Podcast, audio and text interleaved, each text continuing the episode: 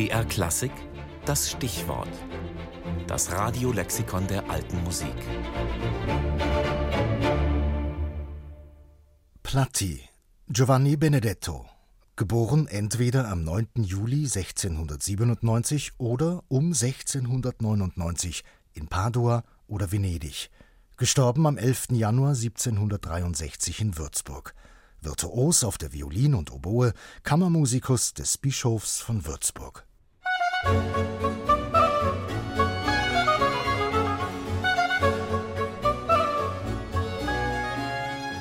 1722 verpflichtete der Fürstbischof von Würzburg, Johann Philipp Franz von Schönborn, für seine Hofkapelle mehrere italienische Musiker und Sänger, darunter auch Giovanni Benedetto Platti. Dieser hatte seine musikalische Ausbildung in Venedig erhalten, wo er Schüler von Francesco Gasparini war. Das Anstellungsdekret in Würzburg nennt Plattis Aufgaben. Er habe zu dienen mit Fleiß und Genauigkeit in allem, was ihm angeordnet wird, sowohl auf der Oboe als auch auf der Violine. Für die Kirchenmusik nicht weniger als für die Kammermusik.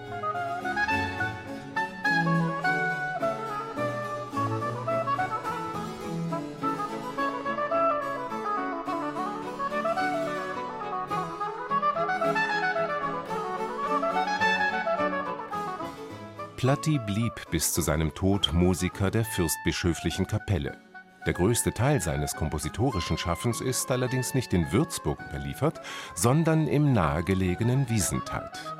Dort residierte der Graf Rudolf Franz Erwein von Schönborn, selbst ein Cellist und leidenschaftlicher Freund der italienischen Musik. Über die verwandtschaftlichen Beziehungen zu den Würzburger Bischöfen aus dem Haus Schönborn kam er in Kontakt zu Platti, der eine große Anzahl an Werken für Privataufführungen in Wiesentheid schrieb, schwerpunktmäßig für das Violoncello.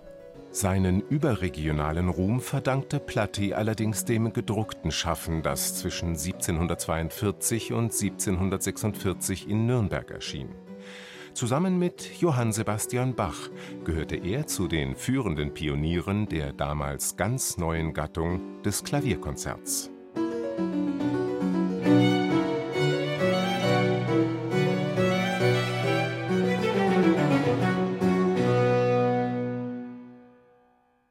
Mit großer Leidenschaft widmete sich der leider viel zu früh verstorbene Cellist Sebastian Hess dem Werk Plattis.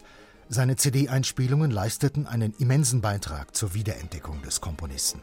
Sebastian Hess fand besonders den stilistischen Reichtum in der Musik von Platti faszinierend.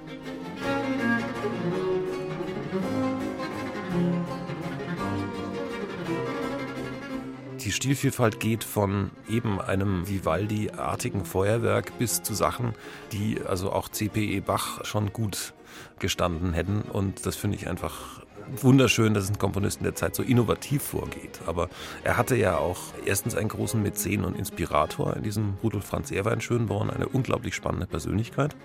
Und der hat einfach, glaube ich, völlige künstlerische Freiheit gehabt zu machen, was er wollte und war nicht von irgendwelchen höfischen Stilkonventionen gebunden. Und dadurch, glaube ich, entsteht was ganz Einzigartiges. Musik